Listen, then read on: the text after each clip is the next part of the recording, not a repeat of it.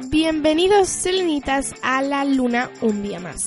Para los que no lo sepáis, he decidido que a partir de ahora colgaré los programas los lunes para empezar bien la semana. Bueno, hoy vengo con el Festival de los 10 Sentidos, la internet de programación del Palau de la Música y no me puedo dejar el Festival de Fotón. Y ahora sí, empezamos. Y empezamos nada más y nada menos que con el Festival de los 10 Sentidos, que combina danza, teatro, música, cine y arte. Se organiza en sitios como la Nao, Plaza del Patriarca o la Estación del Norte.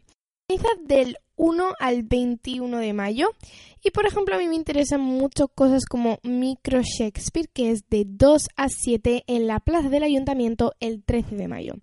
También me interesa muchísimo el 9 de mayo en la Biblioteca de la Dona a las 7 y media. Yo también soy mayor y que son actividades muy muy interesantes y os las recomiendo. Si queréis más información, solo tenéis que pasaros por el centro de la Plaza de la Virgen, donde está su stand. Es más de estar sentados y disfrutar de una buena música, el Palau de la Música es vuestro sitio.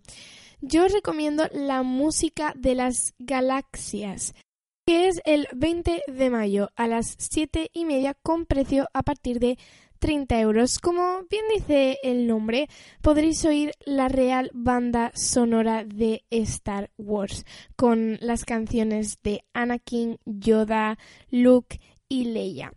El director es Constantino Martínez Orts y lo organiza Film Symphony Orchestra, también organizan conciertos en otras ciudades con las bandas sonoras de otras películas, como la de Harry Potter.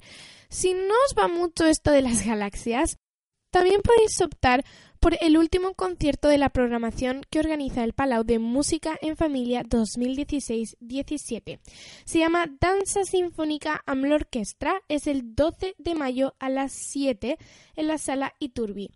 Es para todas las edades a partir de los 6 años y lo más interesante, lo representan actores y bailarines de la ESO.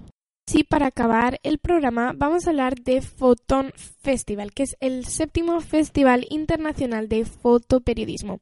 Se organiza obviamente en Valencia, en la NAU, y la semana de actividades, que era del 2 al 6 de mayo, ya ha acabado, pero todas las exposiciones siguen abiertas hasta finales de mayo y principios de junio. Hoy Luna y yo nos hemos pasado por allí a ver la exposición de Latinoamérica de Javier Arcenillas, en la que muestra distintas fotografías de distintas personas pasando por dificultades de su día a día, ya que la violencia allí es el pan de cada día. ¿Qué es lo que os hace reflexionar más?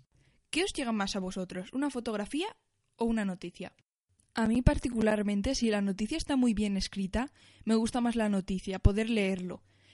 Pero si la fotografía está muy bien hecha, te enseña todas las características, todo lo que están pasando esas personas, también me parece muy impactante y muy bonito. Yo particularmente creo que una fotografía transmite más, te hace ver lo que realmente está pasando y es lo que hace reflexionar a la sociedad o al menos a mí. Y a vosotros, ¿qué es lo que realmente os hace pensar?